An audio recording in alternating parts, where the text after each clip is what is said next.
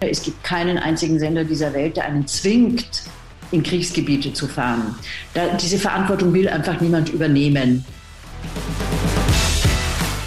Ja, hallo und herzlich willkommen zum Macht was Podcast. Mein Name ist Michael und ich habe heute Antonia Rados zu Gast. Frau Rados berichtet seit 30 Jahren aus den unterschiedlichsten Krisen- und Kriegsgebieten dieser Welt.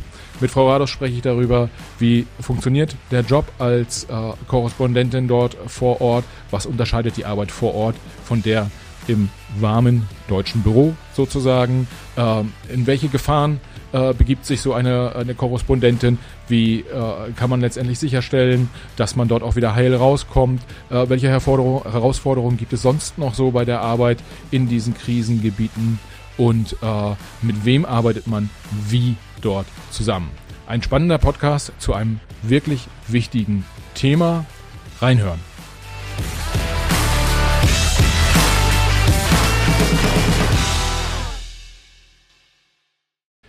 Ja, herzlich willkommen zum Macht was Podcast. Heute haben wir jemanden zu Gast, die äh, ihr wahrscheinlich alle schon mal gesehen habt auf jeden Fall und mit hoher Wahrscheinlichkeit auch gehört.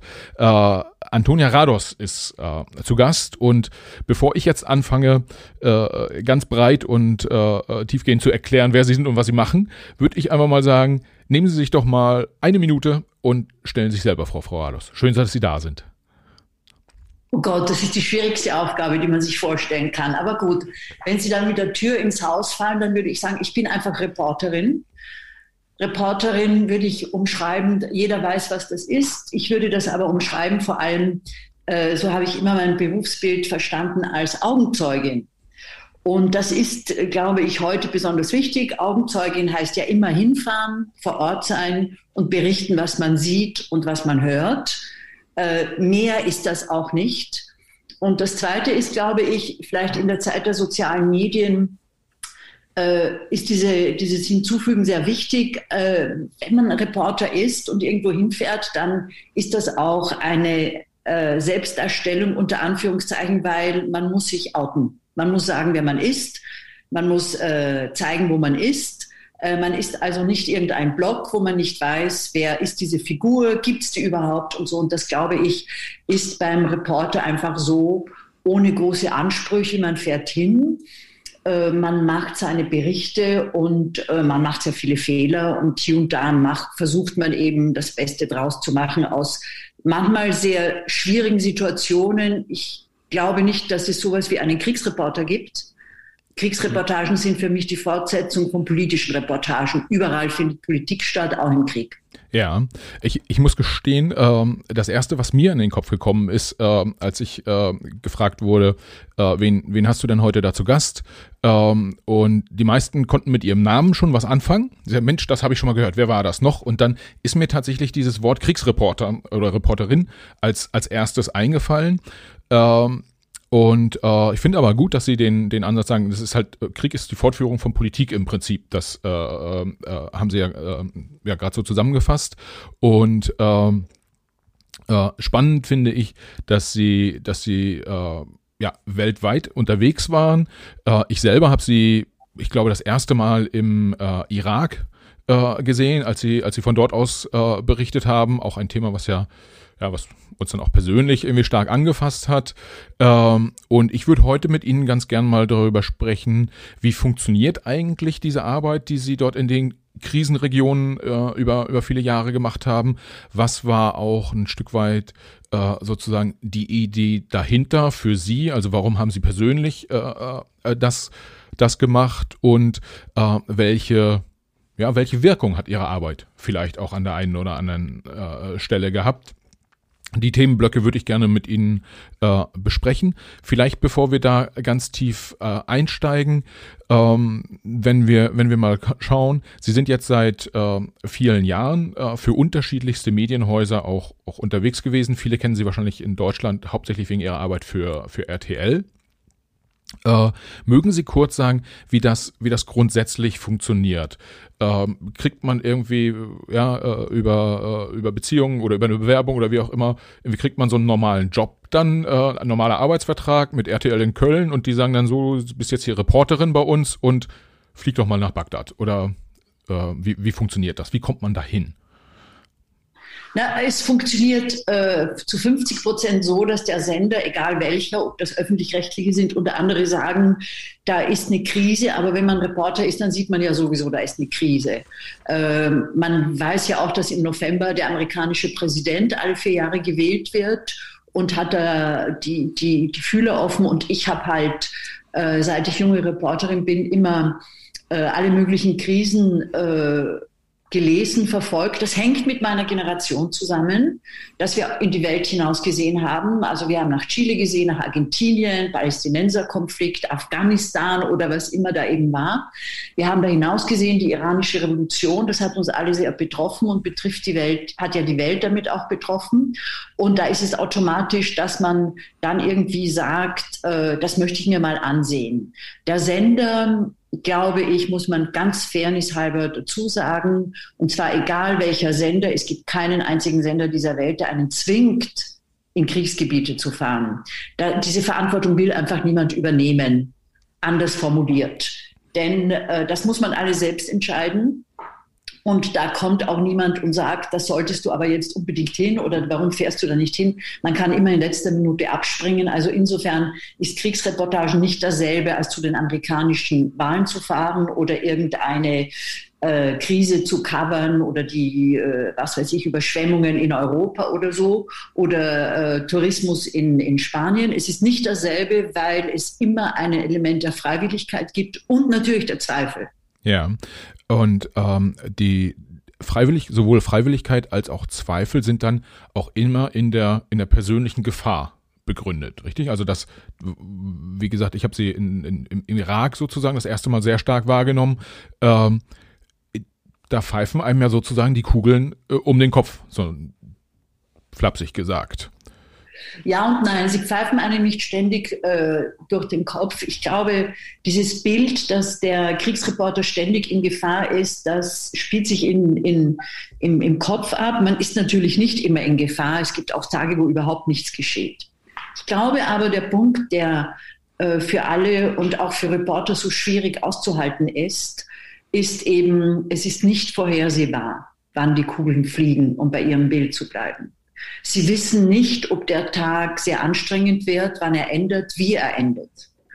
Und ich glaube, das ist das wirklich Anstrengende, dass man schon vorher, wenn man einmal in Kriegsgebieten war, das weiß man schon vorher, da wird überhaupt nichts so sein, wie wir uns das vorstellen. Es kann alles besser sein, es kann schlimmer sein, es wird auf alle Fälle anders sein. Und diese Unvorhersehbarkeit ist ja stressvoll. Ja. Ein Leben, wo man sich auf nichts anhängen kann, ist von großem Stress geprägt. Und daher glaube ich auch, dass das ist sehr interessant, das habe ich bei Kriegsreportagen immer beobachtet, sowohl bei mir als auch bei anderen. Man versucht sich immer an etwas aufzuhängen und man organisiert wirklich manchmal so alle Details. Man sagt, ja, also wenn wir dann ankommen, dann machen wir das und das. Äh, man ähm, versucht auch immer, ich beobachte das bei Kameraleuten, dass sie also immer frische Hemden mit haben, damit eben zumindest das organisiert ist oder sie an daheim erinnern. Irgendwie, glaube ich, brauchen wir eine gewisse Struktur. Ja. Und wir brauchen einen Alltag. Und wenn wir den nicht haben, dann können wir sagen, da ist Krieg, da ist nichts eben voraussehbar. Ja. Wenn, ähm, ich sag mal so, wenn man, wenn man äh, davon ausgeht, dass man schon, ich sag mal so, die in dem äh, Reporteralltag dann die kleinen, äh, äh, ich sag mal, wiederkehrenden Rituale, zum Beispiel wie die sauberen Hemden, wenn das schon Themen sind, die einem dann, dann Halt geben. Äh, das spricht ja schon mal für die Größe der Herausforderung, auch der psychischen Herausforderung. Was hat Sie letztendlich dazu bewegt, ähm, genau diesen, diesen Job zu machen? Weil, ähm, ich sag mal so, wichtige Themen, die die Welt bewegen, sind ja, wie von Ihnen angesprochen, auch so eine US-Präsidentschaftswahl oder jetzt in äh, Israel über den Impffortschritt äh, zu berichten. Das bewegt ja auch die Welt, hat auch großen Einfluss. Ähm, aber so ein, so ein, so ein Irakkrieg oder so ein Afghanistan-Krieg ist ja dann, ja, da kommt diese Gefahrenkomponente nochmal mit dazu. Warum haben Sie gesagt, ich, ich gehe eher dahin, wo es brennt? Ich habe mit dieser Arbeit sehr, sehr früh begonnen. Also wir reden jetzt von 30, vor 30 Jahren. Wenn Sie sich zurückversetzen, werden Sie feststellen, dass es damals für Frauen anders war. Und es war nicht leicht, überhaupt einen Job beim Fernsehen zu bekommen. Ähm, es war auch sehr, sehr schwer, meinen Traumberuf auszuüben, weil der bestand gerade darin, Korrespondent in Washington zu werden oder in Paris zu werden und dann irgendwie ganz toll dort wie Schollatur oder Wickert oder so dort zu berichten. Das ist ja vom Fernsehen her, ist uns ja das alles im Kopf herumgegangen und das muss ja großartig sein und da kann man ja überall hinfahren in Amerika und da redet man mit den, mit den Leuten in Miami und kann genauso mit Politikern reden. Das war ein Traumjob, der damals, also ich habe es jedenfalls nicht geschafft, andere, wenn ich mich erinnern kann, andere Frauen auch nicht. Das war sehr stark männerbesetzt. Ja. Und die ersten Dinge, wo ich aufzeigen konnte und sagen konnte in der Konferenz, äh, das mache ich jetzt, das waren seltsamerweise oder eben nicht Dinge, wo niemand hinfahren wollte. Ja, das wollte niemand in den Iran, es wollte niemand nach Afghanistan. Und äh, ich war neugierig und dachte mir, vielleicht ist das der Umweg nach Washington, ja. dass ich über Kabul nach Washington komme. Ähm, das ist ja dann auch ehrlicherweise auch ein Thema, was man heute in ganz anderer, abgemilderter Form äh, noch diskutiert. Aber im Prinzip als Frau muss ich mehr leisten als die Männer, um sozusagen den gleichen Status zu erreichen. Das ist total interessant, was Sie da sagen, weil äh, ich ähm, sehr oft von äh, männlichen Kollegen, die auch wohlgesonnen sind, ich bin da überhaupt nicht äh, massiv äh, gegen die Männer und so immer gehört habe, du arbeitest zu viel. Okay. Warum arbeitest du eigentlich zu viel? Äh, und ich dachte immer, äh, das ist schon sehr seltsam, wie die sich alle ihre Jobs äh, zusammenklauben mit ihren Seilschaften zum größten Teil. Und für mich war das alles sehr viel schwieriger. Ich musste sehr viel arbeiten und das stimmt auch. Eine Frau muss sehr, sehr viel arbeiten, um eben diese Seilschaften wettzumachen finde ich. Äh, das braucht sehr lange, bis man das merkt. Aber auf der anderen Seite ist es auch nicht so, jedenfalls was mich betrifft. Ich habe immer sehr gern gearbeitet, weil man beim Arbeiten auch sehr viel lernt. Ja, äh, was Sie ja ähm, sehr viel lernen und auch sehr viel kennenlernen. Ja, also wenn äh, wahrscheinlich haben Sie überall in der Welt äh, gute Kontakte mittlerweile auf allen äh, gesellschaftlichen Ebenen, würde ich, würde ich behaupten. Ähm, Gibt es da irgendwas, was Sie herausheben wollen würden? Also was waren so, so ganz, ganz besondere Menschen, die Sie kennengelernt haben bei der, äh, bei der Arbeit, so zwei, drei? Es ist interessant, dass Sie sagen, ähm, in allen Gesellschaftsschichten, ich glaube, prinzipiell kenne ich kaum einen Botschafter in den verschiedenen Ländern. Also ich bin nicht jemand, der äh, irgendwo nach Kabul oder nach Teheran fährt und sich sofort an der Botschaft meldet und sagt, können wir ein Hintergrundgespräch haben. Hängt auch damit zusammen, dass ich da eigentlich nie was erfahre. Ich habe aber überall, äh, finde ich, äh, äh Kontakte aufgebaut, die ähm, sehr stark auf einer Ebene sind, wo ich glaube und hoffe, dass ich viel erfahre. Und der Vorteil, den ich als Frau hatte, und ich glaube, das sollte der Journalismus nicht, äh, sollte der Journalismus schätzen, ist einfach, als Frau kann ich natürlich in großen Teilen der Welt zu den Frauen gehen. Ja. Das ist für einen westlichen Mann etwas schwieriger. Wenn ein westliches männliches Kamerateam in einem Lager im Irak oder in äh, Afghanistan oder in Jemen auftaucht, dann ist da wahrscheinlich ein gewisses Misstrauen, zu Recht oder zu Unrecht. Aber als Frau kann ich da überall hingehen. Okay, und, ähm und, und, die Kommunikation mit der Frau, mit, mit den Frauen, äh, da gibt es auch konkrete Beispiele, ist natürlich äh, auf einer anderen Ebene. Man erfährt auch Dinge, die man sonst nicht erfährt. Warum? Die sind ja oft fürs Geld verantwortlich, die sind oft dafür verantwortlich, wie es den Kindern geht, die Männer ziehen in den Krieg und die Frau bleibt daheim mit der ganzen Kinderschar. Humanitäre Sachen spielen da eine große Rolle.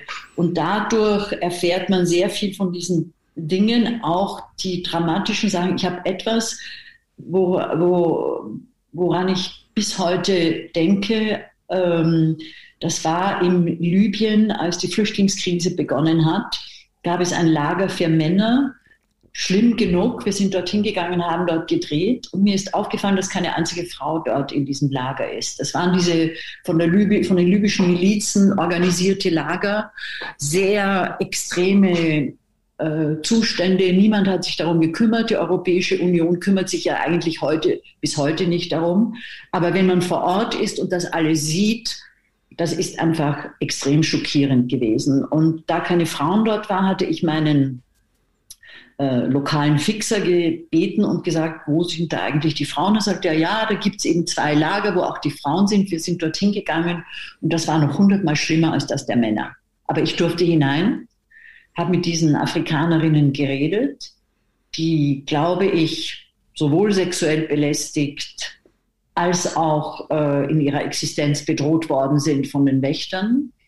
Äh, es war unfassbar, was dort sich abgespielt hat. Die Kinder waren mit ihnen. Äh, ich hatte dort mit einer kleinen Kamera gedreht, war allein bei diesen Frauen, bin dann herausgekommen und hatte den Wächtern gesagt, was ist da los eigentlich? Und dann gab es einen Streit und sie haben mich rausgeschmissen. Ich soll mich nicht um diese Sachen kümmern. Das geht mich alles nichts an. Ich soll schon froh sein, dass ich überhaupt da reinkommen konnte. Und ich konnte da nichts tun. Ich kam mir wie oft in, als Reporter hilflos vor. Ähm, und ich glaube, das ist auch ein Zustand, mit dem man leben, lernen muss zu leben, obwohl man ja nicht dort ist, um hauptsächlich zu helfen. Man ist dort zu berichten. Aber das war eine dramatische Situation und im Nachhinein habe ich mich oft gefragt, was aus diesen Frauen geworden ist. Wir haben dann sofort das Land verlassen, weil unser Übersetzer mich auch angebrüllt hatte und gesagt hatte, das ist nicht meine Aufgabe. Der kannte auch diese Wächter und wir mussten dann eigentlich sofort zur Grenze fahren und weggehen. Und es war nichts zu machen, aber das sind halt so Bilder, die man nicht einmal gut kommunizieren kann, die aber einen doch sehr betreffen äh, und wo man aber äh, als Reporter äh, dann auch dort sagt, äh, ja, also macht das jetzt eigentlich Sinn, überhaupt Reporter zu sein, wenn man sowieso kaum was bewegt? Ja, ich würde auf das, äh, auf das Bewegen äh, gleich nochmal eingehen wollen, aber vielleicht für die Hörer, Sie hatten gerade den, den äh, Übersetzer und auch den Fixer vor Ort angesprochen. Vielleicht mögen Sie kurz nochmal sagen, wie, wie setzt man so ein, eine Reportage oder so ein Reportageteam auf? Ähm, Sie sind in, in Köln, äh, da im, im RTL-Hauptquartier und dann heißt es, da ist äh, Ort X oder Y ist eine Krise. Auf geht's. Wer berichtet? Sie heben die Hand und äh, wollen los. Was passiert dann? Wie organisieren Sie das? Lassen Sie mich das ganz konkret machen. Das ist je nach äh, Land verschieden. Wenn Sie ein junger Reporter sind, dann stehen Sie vor unglaublichen Schwierigkeiten und müssen mal was organisieren. Wenn Sie dort ankommen, was geschieht dann? Der Flug ist ja meistens gerade noch möglich.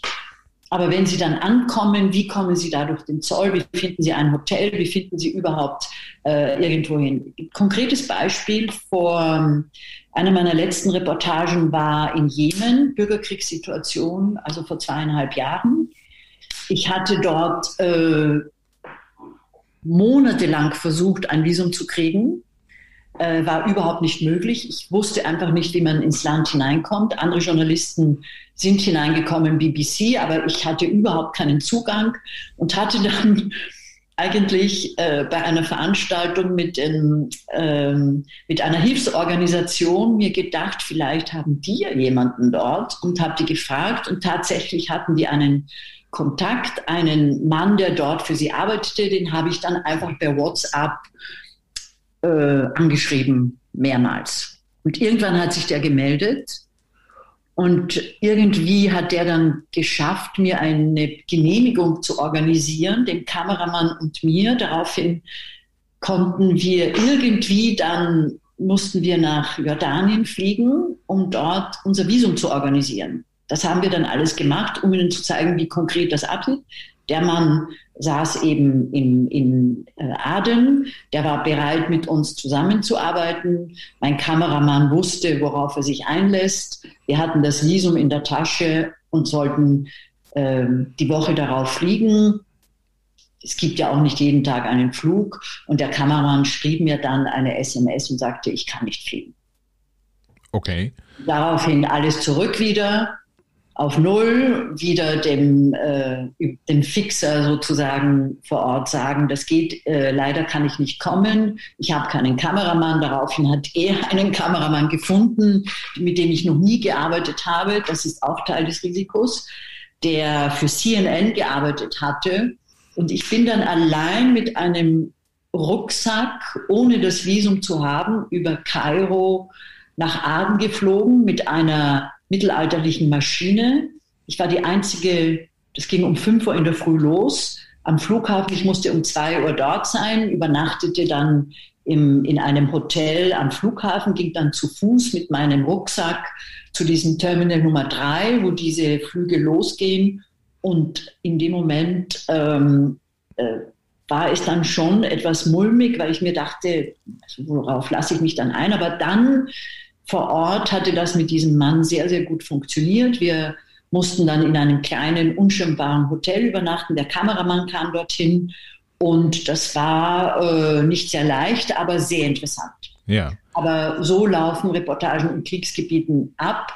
Äh, ich wusste nicht, wie lange ich bleibe, was ich bekomme, wie ich drehen werde, wo können wir hin, wo können wir nicht hin.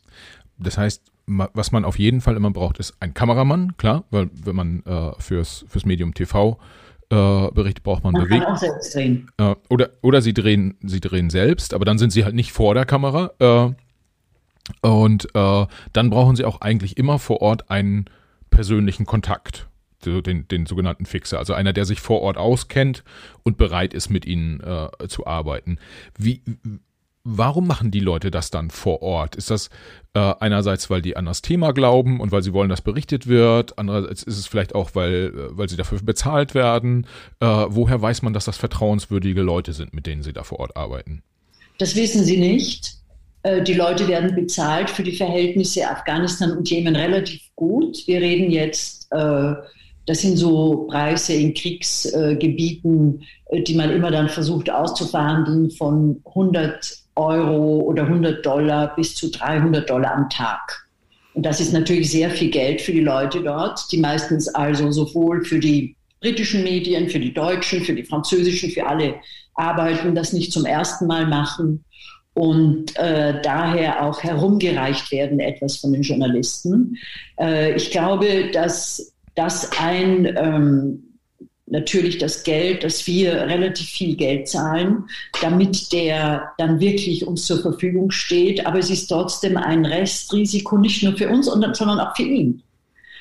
Denn der Mann exponiert sich auch.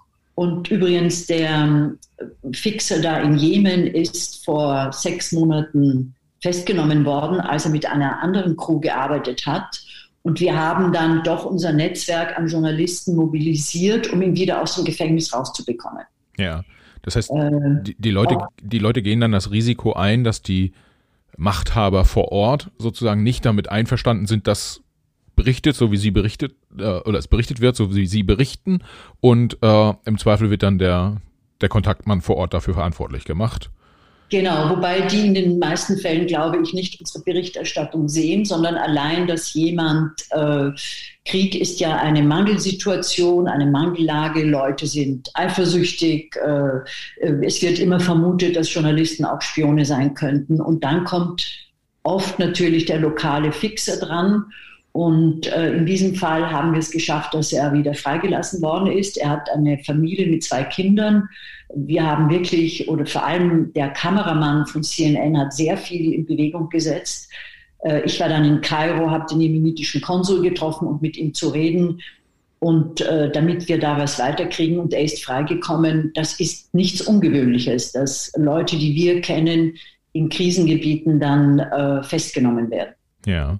Und ähm, gibt es denn ähm, bestimmte Regeln und, und bestimmte Herausforderungen, die Sie so über die Jahre gelernt haben? Also Sachen, die man auf gar keinen Fall macht, bestimmte Sachen, auf die man sich auf jeden Fall vorbereiten muss, unabhängig vom, vom Land, in dem man jetzt äh, dann unterwegs ist? Ich glaube, man, es gibt eine Grundregel, ähm, man soll nicht glauben, dass man unsterblich ist. Und man soll nicht irgendwie äh, übermütig werden und glauben, das ist jetzt fünfmal gut gegangen, das geht jetzt noch zwei, dreimal oder das geht jetzt immer gut. Äh, das ist ein, jedes Kriegsgebiet hat seine eigenen Regeln. Jedes Kriegsgebiet ist gefährlich auf seine eigene Art und jedes Kriegsgebiet hat eine trügerische Ruhe. Und daher ist dieses Aufpassen, wenn man das nicht tut, wird man relativ schnell daran erinnert, wie äh, das so etwas eben geschehen kann, äh, auch dass Kollegen dann verletzt werden. Und ich glaube, das ist die Grundregel, äh, mit einem gewissen Level an Respekt vor den Leuten dort und vor der Situation einmal hinzufahren. Also Erfahrung nützt nur begrenzt.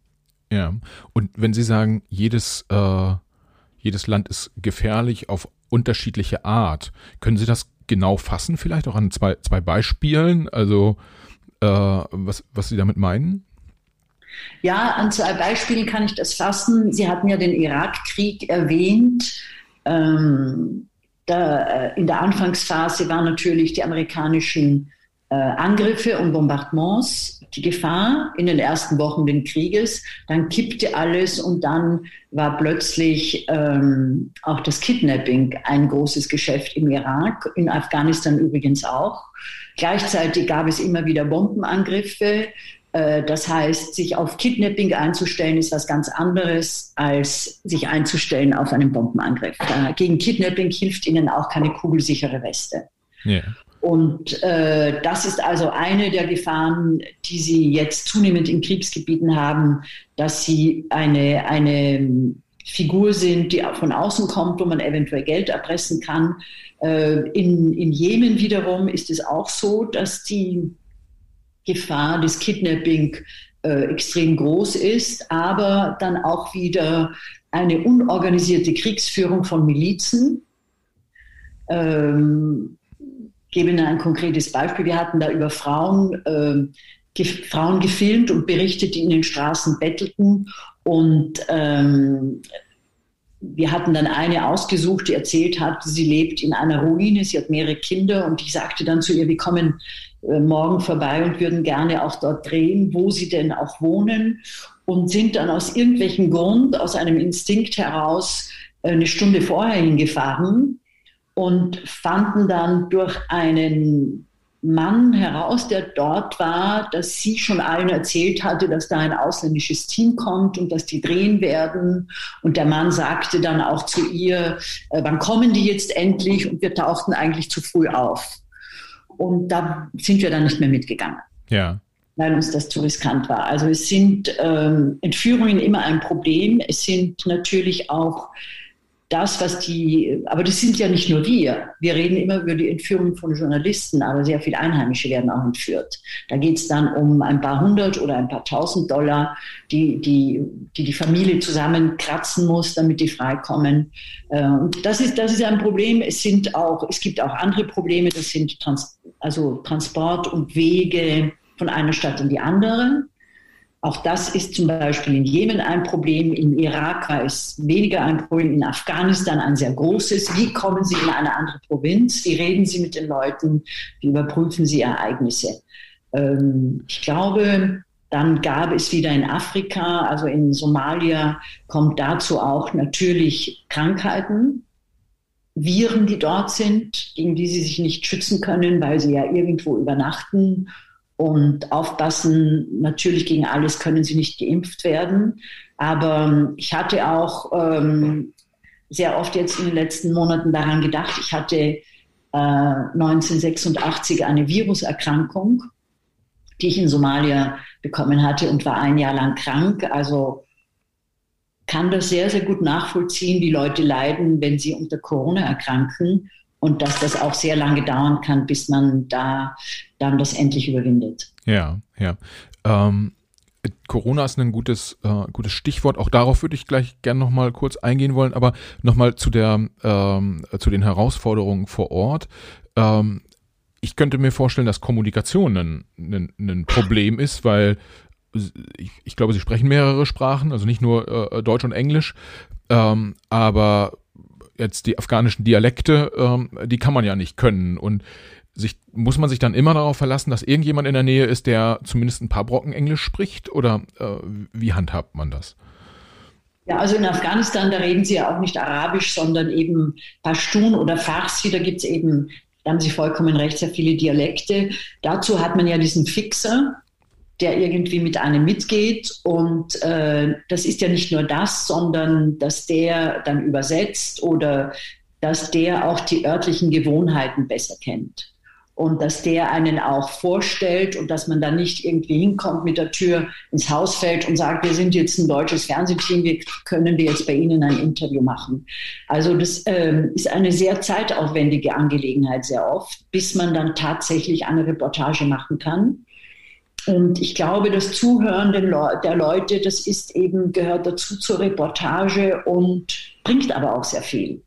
Man erfährt sehr viel von den Leuten, wenn man dort eben den hundertsten Tee trinkt und mit den, äh, mit den Leuten herumsitzt und überall eingeladen wird. Das gehört ja auch dazu. Da erfährt man eben sehr, sehr viel. Und interessanterweise würde ich sagen, vielleicht ist es ein falsches Bild, wenn man glaubt, dass ähm, da eine hundertprozentige Feindschaft immer dem Ausländer entgegenschlägt. Das ist nicht meine Erfahrung, sondern meine Erfahrung ist, dass man in sehr vielen Ländern auch überraschend gut aufgenommen wird.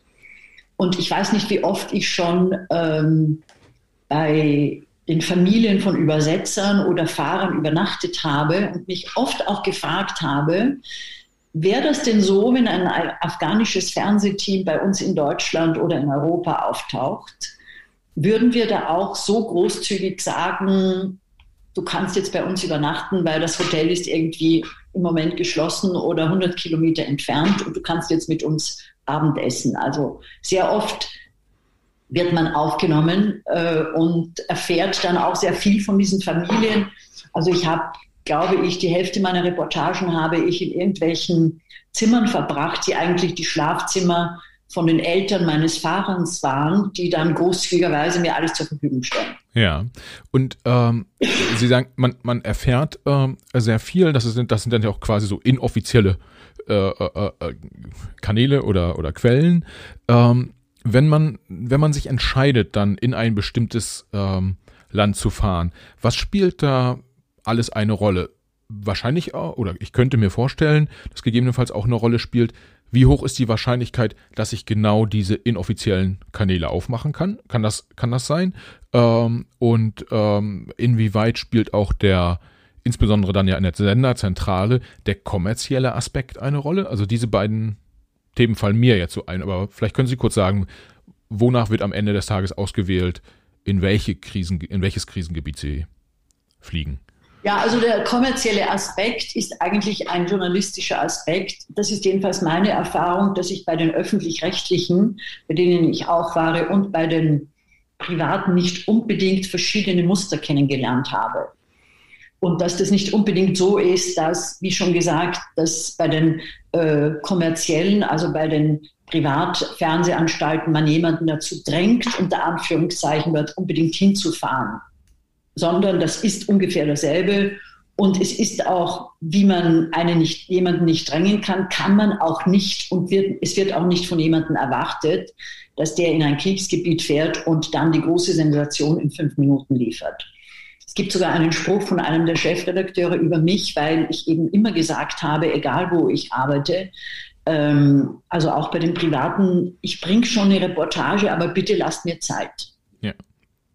Und der Chefredakteur sagte dann, lasst die Antonia in Ruhe. Ja, nicht anrufen, lasst sie in Ruhe.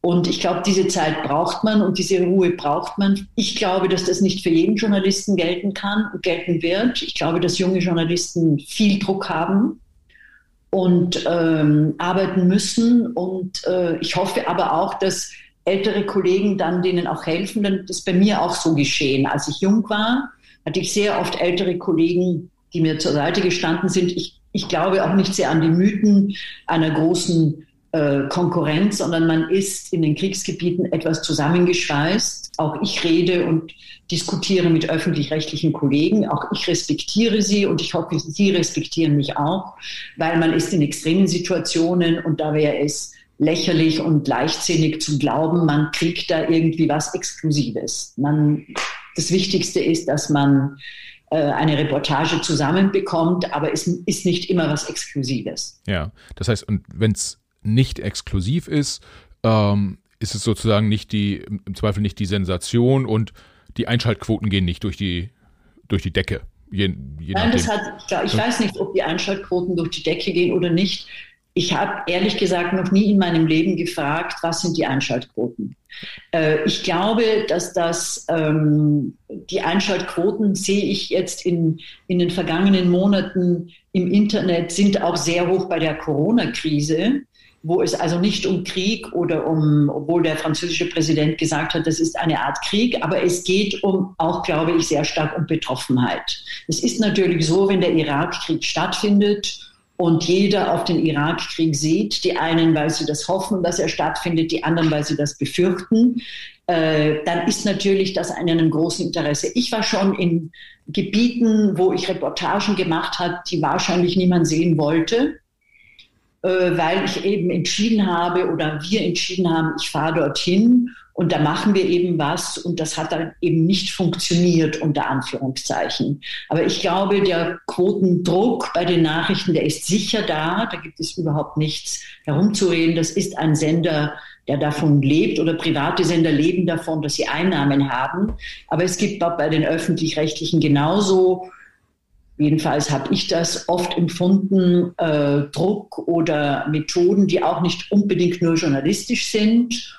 Und das muss man eben abwägen. Ja, das heißt, äh, die Auswahl der, der Krisengebiete äh, geht jetzt nicht danach, wie, wie telegen sind die Krisengebiete, sondern das ist dann eher eine inhaltlich getriebene Auswahl. Ähm, Nein, das ist eine, ich glaube, das, glaube, ich glaube, das ist eben ähm, ein Journalist oder ein Reporter muss auch sagen, das mache ich und das mache ich nicht. Ja, ja. Und, und ich glaube, das kann auch einem Journalisten, ähm, das kann man einem Journalisten nicht abnehmen. Manchmal höre ich das von Kolleginnen und Kollegen, ja, also ich kann ja nicht anders, ich muss das machen, man muss überhaupt nichts. Ja. Äh, man kann auch sagen, nein, das mache ich nicht oder das finde ich richtig und man muss argumentieren können. Das geht nicht immer, aber das geht sehr oft. Journalismus ist auch ähm, eine, eine, eine Sache, wo man dazu stehen muss, wo man, wie gesagt, Argumente finden muss. Wenn ich ähm, zum Beispiel glaube, dass die iranischen Wahlen wichtig sind, dann sage ich, ich finde diese Wahlen sehr wichtig und die sollten wir jetzt covern. Ja. Und wenn Sie dann den Track Record haben, den Sie haben, dann finden Sie auch einen Chefredakteur, der sagt, alles klar, Frau Rados, äh, ich zahle das Flugticket sozusagen. Bisschen. Sie, glauben Sie, das ist so? Äh, ich würde es mir so vorstellen. Ist es nicht? Ja, dann haben Sie aber, glaube ich, eine schiefe Vorstellung okay. von der Angelegenheit. Wie, wie ist es denn äh, konkret? Ähm. Konkret ist es so, dass man einige Reportagen natürlich ähm, machen kann, wie zum Beispiel das Jemen, wo ich so lange darum gekämpft habe, das zu machen. Da sagt dann kein Chefredakteur, äh, ja, also nein, da kannst du jetzt nicht hinfahren, weil ich auch sage, ich bringe euch schon was, ich muss jetzt, das dauert und da muss ich hin. Wenn ich aber jetzt sagen würde, ich finde es extrem wichtig, ähm, oder nehmen wir ganz konkret, ja, die Corona-Krise. Als die Corona-Krise begonnen hat, war ich in Österreich, fand das sehr wichtig, über Österreich zu berichten. Meine Chefredakteure oder beziehungsweise die Sendungsverantwortlichen sagten, wir haben genug in Deutschland zu tun. Das interessiert im Moment niemanden. Mhm. Ja, also das ist natürlich auch, äh, es gibt nur so viel Sendezeit, aber ich glaube, sie bestehen oder sie, sie bohren da zu viel auf den privaten und auf den öffentlichen ähm, herum, dass es da große Unterschiede gibt. Ich glaube, die Unterschiede sind eben nicht so groß. Und ich habe auch bei den öffentlich-rechtlichen äh, journalistisch nicht unbedingt saubere Sachen gefunden und finde dann auch wieder bei den privaten nicht saubere Sachen. Aber so ist das eben. Ja, äh, tatsächlich war meine Intention gar nicht so sehr, den, den Unterschied äh, rauszuarbeiten. Ähm, äh, sondern einfach nur zu verstehen, welche, welche Mechaniken wirken letztendlich. Und äh, ich kann mir durchaus vorstellen, dass ähm, vielleicht auch da, wenn Sie mich dann korrigieren, aber wenn man Journalist ist, ist man in erster Linie Journalist, unabhängig davon, wo, wo man angestellt ist. Also würde ich jetzt zumindest äh, den meisten äh, Journalisten unterstellen, dass das, dass das so ist. Äh, letztendlich sind die, die Themen, die sie, äh, die sie covern, das sind ja sehr, sehr bewegende Themen, sehr äh, es geht halt um Leben und Tod in den, in den, in den allermeisten äh, Fällen. Und da gibt es ja auch dann immer wieder äh, weltweit äh, äh Krisengebiete, die zum Beispiel ja, ich glaube, irgendwie die Ukraine, äh, der Ukraine-Krieg ist ja lange so ein bisschen irgendwie verschwunden aus dem, aus dem öffentlichen Blickfeld. Jetzt ist er wieder reingerückt äh, ne, im April 2021 ähm, mit einem relativ großen russischen äh, Aufmarsch der, der Armee. Ähm, jetzt wird wieder berichtet. Über längere Zeit wurde weniger berichtet. Ähm, meine, meine Frage, Fragerei in die Richtung geht eher, äh, wie, wie guckt man als Journalist drauf und sagt, da zum Beispiel über die Ukraine, da müsste eigentlich mal wieder äh, berichtet werden oder irgendein anderer Konflikt in der, in der Welt, wo äh, viel Unrecht geschieht, der es verdient hat, dass darüber berichtet wird. So, da interessiert mich einfach ihre, ihre Perspektive drauf, weil ich könnte mir vorstellen, es gibt so viele Krisenherde, äh, sie könnten eigentlich in Anführungsstrichen den ganzen Tag unterwegs sein und über Krisenherde äh, berichten. Man muss sich auch entscheiden dann für, für Themen. Das stimmt und das ist eine interessante Frage, die Sie da stellen, äh, warum der eine Krieg in den oder die eine Krise in den Mittelpunkt kommt oder nicht. Ich glaube, dass die Ukraine, aber auch der Afghanistan-Konflikt, der jetzt wieder poppt ab, ja, mit dem Abzug der Amerikaner und damit aller NATO-Truppen, sehr stark, dass diese Sachen sehr stark davon abhängen, weil wir nach Amerika sehen und weil wir sehen, da ist ein neuer Präsident und der spielt bestimmte Szenarien durch, legt seine Politik dar und dann sagen wir, da wird es jetzt ein Problem geben. Er hat bei einem Interview, wenn Sie sich erinnern, Putin als Killer bezeichnet. Ja, da wird man natürlich hellhörig, wenn man gerade die Ukraine und Russland covert und, und sagt dann, was ist da eigentlich los? Gibt es da eine neue Politik? Interessanterweise finde ich, dass der Nahe Osten jetzt in den, ähm, mit dem Iran, äh, mit der Iran-Annäherung etwas eine, einen positiven Drive bekommt, den er ja beim Trump nicht gehabt hat. Da war ja immer wieder, da wird es jetzt Krieg geben, da wird es Krieg geben und so weiter und so fort. Jetzt hoffen wir, dass es irgendwie einen doch einen, ein Wiederaufleben dieses Atomdeals gibt. Also es gibt auch solche Entwicklungen, wo man dann als Journalist sehr interessiert hinsieht. Warum? Wenn man sehr oft im Iran war als, als Reporter und so, dann sagt man sich, das ist schon sehr interessant. Was wird das mit dieser Gesellschaft machen? Also es ist nicht unbedingt immer der Krieg, sondern was eben die Nachrichten machen. Es ist eine neue Entwicklung und daher sieht man hin, äh, wie wird sich auch das in Afghanistan auswirken. Ich finde das sehr interessant. Was ist da jetzt dann eigentlich los, wenn, wenn da alle abziehen? Ja. Also, die, die, ähm, ich glaube, ich glaube, dass ähm, wenn ich heute äh, jung wäre und Reporterin wäre, würde ich mich nicht auf den Nahen Osten spezialisieren oder dann würde ich wahrscheinlich Chinesisch lernen und äh, mir Asien einmal genauer anschauen. Ja. Weil ich finde, äh, der Nahe Osten ist eben ein interessantes Gebiet und da hat sich sehr viel abgespielt, leider sehr viel Kriege, aber auch sehr viel Positives. Aber ich glaube, dass die äh, amerikanische Politik sehr bestimmen wird, in welche Richtung die Reporter jetzt sehen werden. Ja, ähm, also Asien ist ähm, äh, spannend. Dazu haben wir ähm, mit, dem, mit dem Professor Sandschneider auch einen Podcast gemacht, der tatsächlich auch darauf eingegangen ist, wie da die Entwicklung in China ist und äh, was das für Auswirkungen hat. Deshalb kann ich das aus äh, journalistischer Perspektive, auch wenn ich kein richtiger Journalist bin, das gut nachvollziehen. Äh, was ich spannend finde, ist, im Prinzip habe ich rausgehört, es gibt so zwei Kernpunkte. Das eine ist auch das persönliche Interesse, also welche Weltregion äh, interessiert mich als, als Reporterin. Äh, und das andere ist so ein bisschen auch über Bande gespielt. Das heißt, irgendwie die USA sind bei uns sehr präsent und wenn äh, ein US-Präsident in irgendeiner anderen Weltregion aktiv wird, dann rückt diese automatisch in unseren Fokus. Und am besten ist noch, wenn beide Sachen zusammenkommen, dann gibt es eine Reportage, sozusagen. Naja, das ist ja nicht ein, eine a question of choice, dass ja. die Amerikaner, das ist die größte, immer noch die größte Armee der Welt. Äh, sie hat äh, unzählige Kriege im Nahen Osten geführt. Das heißt, wenn die Amerikaner mit ihren Flugzeugträgern dort auffahren, dann wird man alle hellhörig, ja. Und die meisten Kriege haben ja im letzten, in den letzten 100 Jahren leider im Nahen Osten äh, stattgefunden. Aber äh, ich bin auch, glaube ich, äh, interessiert an Afrika. Also ich lese auch diese ganzen Newsletter, die Afrika betreffen.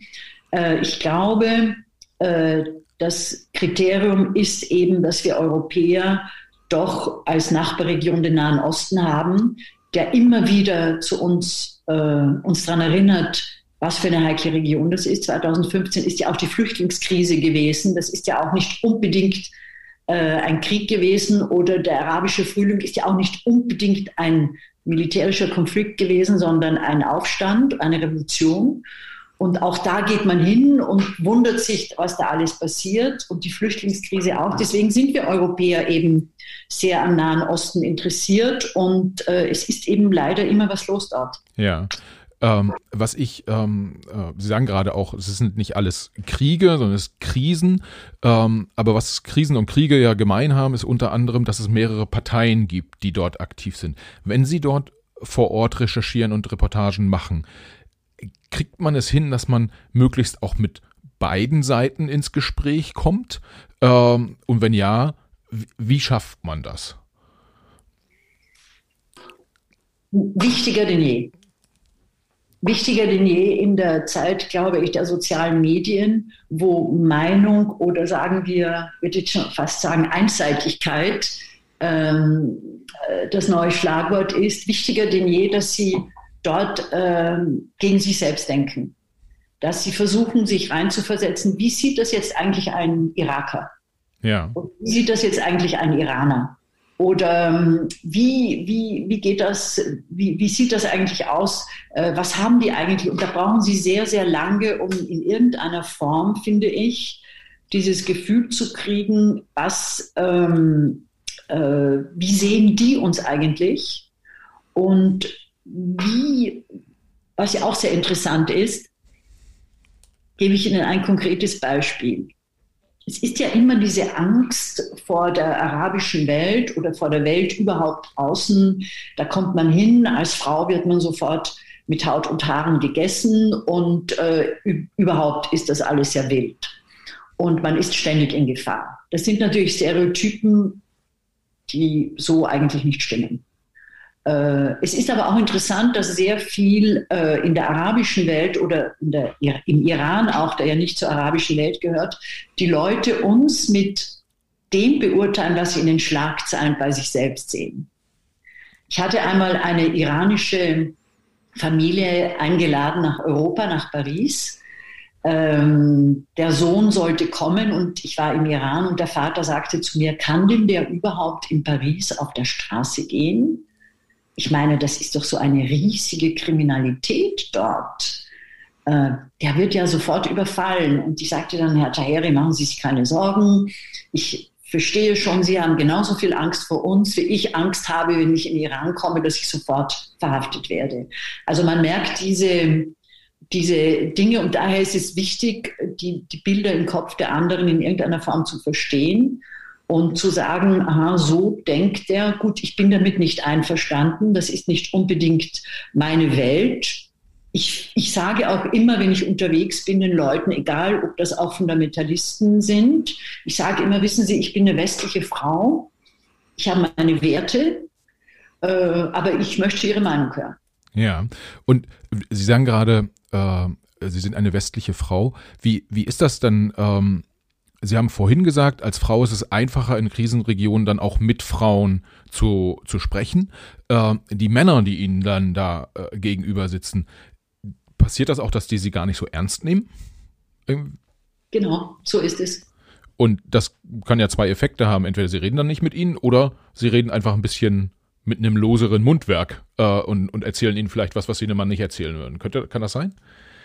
Es, es ist oft auch so, dass sie an mir vorbeisehen und den Kameramann ansehen und mit dem reden. Okay. Und was macht das mit Ihnen dann? Haben Sie gelernt, das einfach äh, zu ignorieren oder äh, vielleicht auch als, als Vorteil zu begreifen? ich bin mir nicht sicher, ob es ein Vorteil ist. Manchmal ist es äh, eine nicht unangenehme Situation, weil sie alle nicht ernst nehmen. Äh, aber ähm, ich, es ist halt dieses, dieses, dieses große Spektrum an Realitäten, die man hat. Äh, ich finde, hm, vielleicht muss man sich dann, dann einfach durchsetzen und sagen, wissen Sie, ich bin die Korrespondentin. Ja, und, äh, ähm, und in, ihren, in ihren vielen Gesprächen und den, den vielen Reportagen, die, gemacht, die Sie gemacht haben, haben Sie so über die Jahre Muster erkannt und haben sich Politik und Militär, die ja insbesondere dann so, sozusagen die, die, äh, äh die Player sind, die äh, in Krisengebieten aktiv sind, haben die sich stark verändert über die letzten 30 Jahre? Ja, es ist um vieles chaotischer geworden. Das heißt, äh, Kriege vor 30 Jahren haben noch irgendwie relativ äh, geordnet mit Fronten stattgefunden. Da war ein General, da war irgendwie, äh, waren die Untergebenen, da, da konnte man die Hierarchie einhalten. Das gibt es kaum mehr. Sondern es, wie sie kommen irgendwo hin und dann ist eine Straßensperre und sie wissen nicht, wer das ist. Die Leute haben keine Uniform mehr. Ähm, sie sind wahrscheinlich eine Mischung aus Banditen oder, äh, oder, oder Militärs, haben politische Anliegen, aber vielleicht auch nur etwas Geld zu bekommen. Es ist eine sehr unstrukturierte ähm, Realität und daher weiß man nie, wie man dran ist. Ja, und ähm, auf der ich sag mal, westlichen Seite, also die Bundeswehr in Afghanistan, aber auch die Amerikaner, äh, ja, äh, fast überall auf der Welt, haben Arbeiten die heute deutlich anders? Oder ist es heute so, wenn Sie mit einem amerikanischen Offizier reden, äh, dann erwartet sie eine ähnliche Kommunikation wie auch vor 10, 15, 20 Jahren? Nein, auch das hat sich dramatisch verändert. Und was sich auf dieser äh, Ebene verändert hat, ist ein, eine PR ist eigentlich heute der Haupt, das Hauptziel, Journalisten davon abzuhalten, in irgendeiner Form die Realität zu sehen und die Wahrheit. Und das ist eine perfekte Maschine, die ich wirklich bei allen ähm, Armeen gesehen habe des Westens. Äh, Schönfärberei, ähm, Stereotypen über die anderen, über den Feind. Das war also im Irakkrieg so, das war, das ist zum Teil in Afghanistan bis heute so. Eine PR-Maschine, wo sie äh, auch im Krieg um Mosul da wird einfach das Viertel dann abgesperrt, wenn Zivilisten dort getötet worden sind. Oder man wird selbst, ähm, äh, man, man, hört dann selbst, das ist sehr gefährlich für sie. Ja, das dürfen sie jetzt nicht machen. Das könnte sehr gefährlich für sie sein. Und also man merkt wirklich, dass da ganz geübte PR-Agenturen dahinter stecken, und zwar mehr und mehr. Äh, die Journalisten oder jede Art von Journalismus abzuhalten von irgendwelchen äh, Realitäten und dafür aber ähm, Pseudorealitäten zu kreieren, die äh, positive Nachrichten aus diesen Gebieten zeigen, die eigentlich überhaupt nicht der Wirklichkeit entsprechen. Das heißt, man kann schon sagen, äh, dieser, dieser Spruch, äh, das Erste, was im Krieg auf der Strecke bleibt, ist die Wahrheit, das würden Sie unter, unterstreichen. Mehr denn je.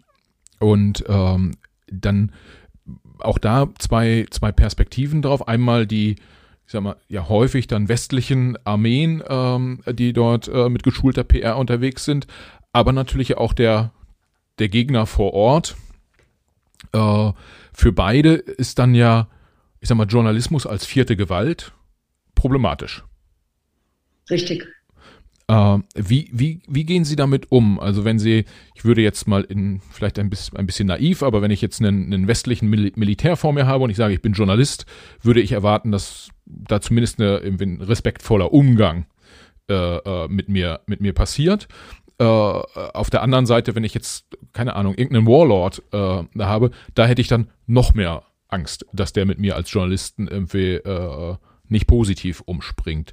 Ist das so oder unterscheiden die sich dann doch gar nicht so, so sehr? Doch, sie unterscheiden sich natürlich schon. Aber wie gesagt, der, der Unterschied liegt ja darin, dass die ähm, westlichen Armeen in der Zwischenzeit eine ganz professionelle ähm, Strategie verfolgen, äh, den Krieg unsichtbar zu machen. Und ähm, das haben wir in Jemen auch gesehen, wo äh, Saudi-Arabien also mit amerikanischen äh, Raketen und so bombardiert. Äh, es wird also alles so dargestellt, als wäre, also sagen wir, diese Idee vom sauberen Krieg, die hat sich ja jetzt wirklich massiv durchgesetzt. Und ähm, er, er, er hat so eine Illusion, als würden ja keine Leute sterben, sondern es ist halt alles ganz sauber und man passt ja ständig auf, dass die Zivilisten auf keinen Fall getroffen werden. Ja. Das ist die eine Seite. Bei der anderen Seite, bei den Milizionären und so weiter, es ist auch sehr interessant. Auch da finde ich, äh, ändert sich etwas massiv, nämlich jeder hat ein Handy in der Hand.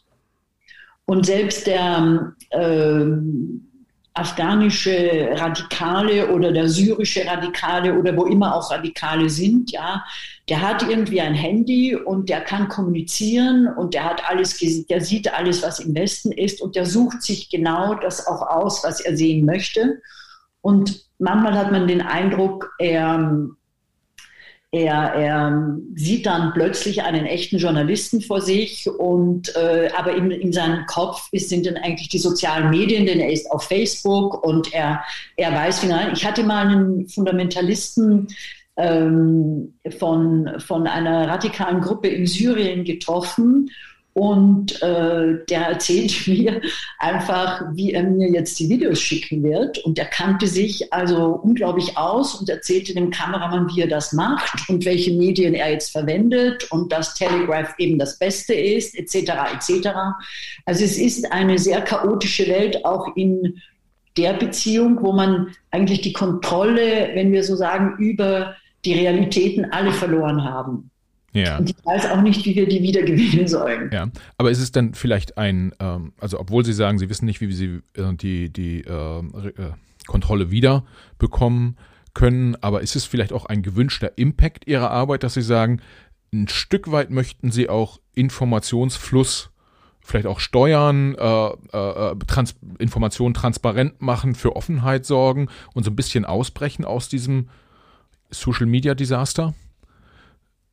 Ich bin nicht in den sozialen Medien, äh, äh, überhaupt nicht, weil äh, ich habe einfach nicht die Zeit dazu. Wenn ich in Jemen bin, habe ich nicht die Zeit zu twittern. Äh, ich brauche Vielleicht ist das eine Frage des Alters, dass ich einfach zu langsam bin, aber ich brauche einfach die Zeit äh, dafür, um wirklich mir das anzusehen oder mit den Leuten zu reden, was überhaupt nicht heißt, dass ich jetzt besser bin als junge Journalisten, die, die twittern und in Facebook oder wie immer in den sozialen Medien unterwegs sind. Das ist eine zusätzliche andere Art der äh, Kommunikation, die äh, wir sind in zum Teil, äh, finde ich, was mir sehr auffällt, ist, weil Sie das angesprochen haben mit den privaten Medien. Also wenn das analoge Fernsehen seine privaten Teile hat, dann ist das ja in den sozialen Medien alles privat. Ja. Und dieses, dieses Bewusstsein, dass ich, wenn ich mit Twitter arbeite, eigentlich einer Privatfirma für eine Privatfirma arbeite, die dann meine Daten und meine Ergebnisse weiterverkauft, die ist halt sehr wenigen bewusst, finde ich. Ja. Und daher kämpft ja auch der, der eigentliche Journal, der, der offizielle Journalismus, der ein Gesicht hat, der irgendwie äh, Namen hat, der eine Sendezeit hat, der kämpft ja auch gegen die sozialen Medien, weil er sagt, er kupfert vieles von uns ab. Er zahlt eigentlich nichts dafür und er verkauft das auch noch dazu weiter. Ja, das, das wiederum äh, passt ganz gut zu unserem Podcast mit Richard Gutjahr, der das, äh, der insbesondere Facebook dort mal äh, sehr, sehr weitgehend beleuchtet hat im Gespräch äh, mit uns. Ähm, worauf ich jetzt gerade hinaus wollte, war auch, dass diese, diese Social Media Bubble, dass sie die gegebenenfalls auch so ein Stück weit äh, durchbrechen, indem sie auf anderen Kanälen dann nochmal die Informationen zugänglich machen. Kann man das, kann man das so sagen? Also wenn Sie jetzt bei äh, da bin ich mir nicht so sicher, ob wir das, äh, ob wir das, ob uns das gelingt. Ja. Ich glaube, dass die sozialen Medien eine sehr monopolistische große Kraft sind. Und ich bin mir nicht sicher, ob diese Gegensteuerung jedenfalls ohne, äh, dass sich da was grundlegend ändert. Da bin ich sehr pessimistisch, weil ich gerade auch ein Buch lese über den äh, Überwachungskapitalismus, kann ich Ihnen nur empfehlen, von Shoshana Zuboff Also wo, wie, was mit unseren Daten passiert und so weiter. Und da kommt eigentlich, sagen wir, ein analoges Fernsehen oder analoge Medien kommen da auf 400 Seiten überhaupt nicht vor. Ja. Das heißt, ich weiß nicht, ob wir da so gut sind, dagegen zu steuern, ob wir das überhaupt schaffen. Ja, ja. Ähm, wenn Sie auf Ihre ähm, Arbeit so die der letzten Jahre zurückschauen, dann haben wir einmal insbesondere in der, oder gar nicht unbedingt nur in der westlichen Welt, aber auch äh, sehr stark das Thema Social Media. Äh, da haben Sie gerade schon, schon Ihre Einschätzung ähm, äh, abgegeben. Ich würde mir wünschen, dass sie ins, insgesamt die Aussichten ein bisschen positiver sind. Ähm, aber was was ist, wenn Sie, wenn Sie so, sozusagen von außen den Blick auf Deutschland, Österreich, äh, Europa insgesamt haben, äh, mit Ihren Erfahrungen, die Sie jetzt über die vielen Jahre in den Krisengebieten gemacht haben. Was, was fällt Ihnen da auf? Gerade auch so Journalismus als vierte Gewalt. Äh, äh, Gibt es da Themen, wo Sie sagen, Mensch, da können wir so super froh sein, dass das so ist? Oder äh, gibt es irgendwas, wo Sie sagen, Mensch, da müsste man, äh, müsste man aufpassen, Entwicklung irgendwie geht in die falsche Richtung? Was ist so Ihr Blick von außen? Was, was, was sagt er Ihnen? Das Erstere. Das ist jedes Mal ein, man muss natürlich kritisch sein, aber es ist jedes Mal ähm, eine Freude, in ein freies Land zu kommen. Ja. Zurückzukommen. Ja. Äh, ich glaube, dass, ähm, dass es uns eigentlich recht gut geht, wenn man jetzt von der Corona-Krise absieht, die ja. ich überhaupt nicht ähm, äh, überhaupt nicht äh, vermindern möchte und so. Ist eine dramatische, dramatischer Einbruch, aber im Vergleich äh, zu Afghanen oder Ägyptern oder Sudanesen und so geht es uns einfach immer noch Gold. Ja, ja.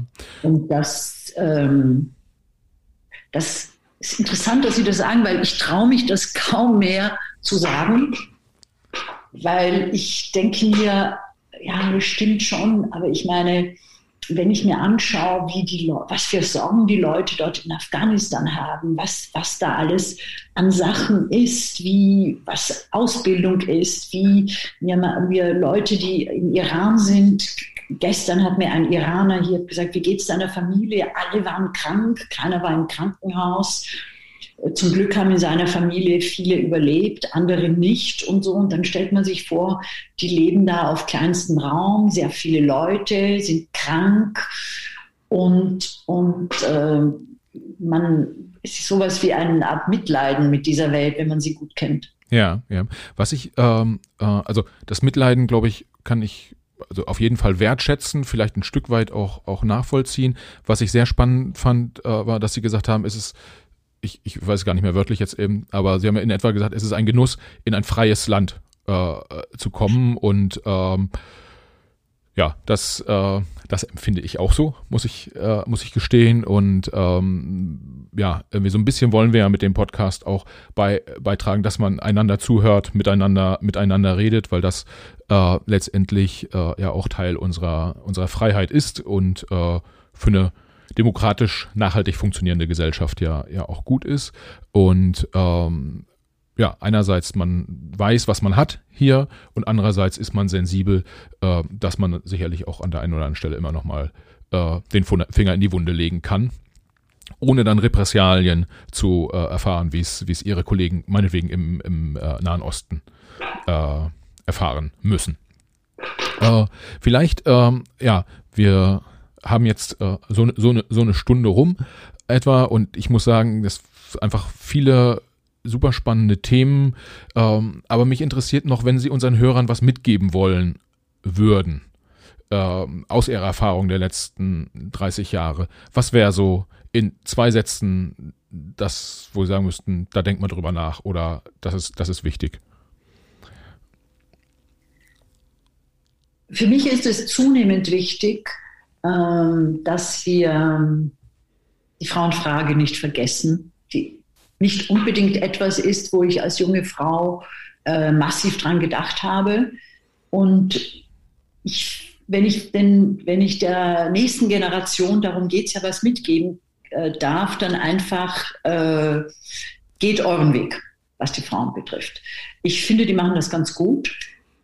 Äh, was ich auch äh, damit sagen will, ist, dass meine Generation äh, irgendwie langsam in die zweite Reihe gehen sollte. Ich finde, diese, die stehen einfach zu sehr immer noch ganz vorne. Äh, das behindert und verhindert sehr viele Talente, die nicht nach vorne können. Ich versuche es ein bisschen zu machen, dass ich ein bisschen Mentoring für junge Journalistinnen mache und ihnen Tipps gebe, wenn sie die haben wollen. Aber ähm, das Wichtigste ist, äh, glaube ich, ähm, dass man, ja, dass in dieser Frauenfrage bin ich beinahe stolz auf die junge Generation. Finde ganz toll, wie die das machen. Und ich meine jetzt nicht nur die neue äh, Kandidatin der Grünen, Frau Beböck, sondern ich finde, da spielt sich doch sehr viel ab und in, in allen Gebieten. Und äh, das ist etwas, was ich mir so nicht erwartet hätte und darüber bin ich froh. Ja, das ähm, finde ich, ähm, finde ich gut, jetzt mal unabhängig von der äh, politischen Partei, die Grünen, aber da sind sie auf. auf Darf ja in Deutschland nicht wählen, also insofern ja. ist es ziemlich egal, wen ich da empfehle. Nein, damit sind sie auch auf einer Linie mit äh, äh Christian Lindner, der bei uns hier äh, auf äh, äh, Annalena Baerbock getippt hat als äh, Kanzlerkandidatin und dann auch die nochmal sehr kräftig gelobt hat. Ähm, wir selbst sind ja eher so neutrale Plattform und halten uns dann da raus. Aber äh, ja, Frauenthema ist ein wichtiges Thema, auch für uns. Äh, wir freuen uns immer, wenn wir äh auch erfolgreiche Role Models quasi, äh, wie, wie sie auch vom, vom Mikro ähm, begrüßen dürfen. Und äh, das, ja, neben, neben all den spannenden Sachen, die sie, die, die sie gerade uns, uns erzählt haben, ist das natürlich auch ein durchaus, durchaus wichtiger Punkt. Und äh, vielleicht können wir ein kleines bisschen mit diesem Podcast dazu beitragen, dass noch mehr äh, Frauen Karriere machen und ja, erfolgreich sind an der, an der Stelle. Fast hätte ich gesagt an der Front, aber äh, das wäre der falsche Begriff gewesen. Äh, Frau Rados, ganz herzlichen Dank. Schön, dass Sie, schön, dass Sie da waren. Äh, zugeschaltet aus, aus Wien, glaube ich. Äh, und äh, ja, vielen Dank. Ich danke Ihnen.